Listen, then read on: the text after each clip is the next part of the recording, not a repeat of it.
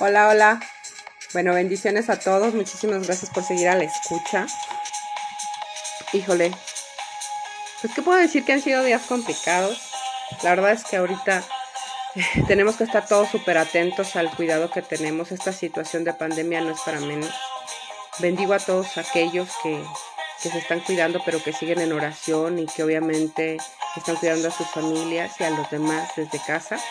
Eh, bendigo principalmente a aquellas personas que salen a trabajar, aquellos doctores, enfermeras, paramédicos, personas que están haciendo la limpieza en los hospitales, personas que están lavando la ropa en los hospitales, que están preparando alimentos en los hospitales, personas que tienen la necesidad de salir y trabajar para sustentar sus hogares. De verdad que eh, mi,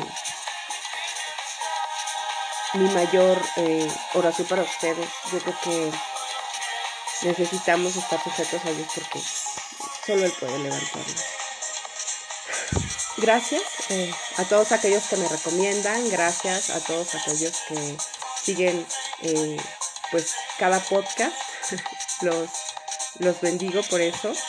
Gracias por sus mensajes por interno, gracias por compartir el material y pues por obviamente eh, dar opinión acerca de lo que les gusta y de lo que no. Y pues bueno, para eso estamos, para seguir trabajando para ustedes.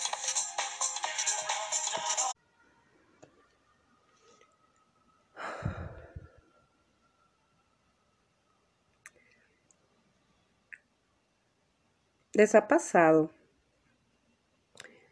tener alguna remembranza de lugares que normalmente nos lleva a las personas. ¿Recuerdas alguna foto y dices, ahí estuve con tal persona? Recuerdo tal comida, tal bebida, tal canción. Me trae recuerdos y me regresa a ese instante. Yo sí. Escribí esto derivado de eh, el acercamiento con un varón chileno que toda mi vida va a estar en mi corazón porque aprendí muchas cosas del tiempo que compartimos juntos. Gracias a Dios por la gente que pone eh, frente a mí, gracias a Dios por la gente por la cual me dice ora, gracias, porque eh, constantemente estoy llevándome sorpresas y obviamente muchas situaciones gratas derivado de todas esas convivencias. Se titula Chile sin mí. Frase icónica. Recuerdo el día que emocionada mi bella progenitora me dijo que fuese a visitarla para mostrarme fotos de su último viaje hasta ese entonces. Después de los ricos alimentos y conversando, comenzó en la tableta a deslizar su dedo, diciéndome los nombres de aquellas ciudades y lindos lugares que visitó. Siempre será un deleite observar su rostro lleno de luz al hablar de sus experiencias. Deslizando el dedo y mostrándome la siguiente imagen, me dejó una sonrisa cuando dijo, mira Lorena, Venecia sin ti. Esa frase me quedó fija en la mente. ¿Cuánta razón? Venecia me necesita, así como yo a ella. Necesito llegar y aprender, degustar su comida, admirar su arquitectura y paisajes y sobre todo, pero sobre todo, convivir con su gente. Y hoy, hoy peculiarmente que mi alma lo necesita, vivir, bien vivir que Dios me dé vida para Venecia, para ir a Petra, para estar en Irlanda, para conocer el Congo, que por cierto he soñado, estos lugares idealizados por mí. Y claro, aquellos países donde viven las personas que conozco, que quiero, que se volvieron entrañables, que esas amistades a distancia han sido por amor a Dios. Juan 15, 14 dice, Ustedes son mis amigos si hacen lo que yo les mando, dijo Jesús. Y Él nos manda a ser amigos. Yo soy amiga de Jesús, pero quiero hacer amigos a través de su bendita palabra.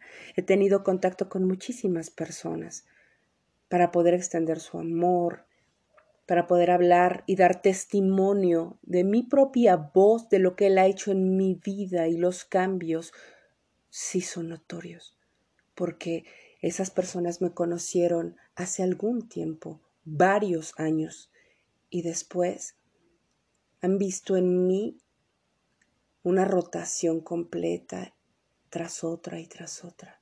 Al transcurrir el tiempo y los meses, saben que solo ha sido Dios el que ha hecho posible tanto cambio positivo en mi vida.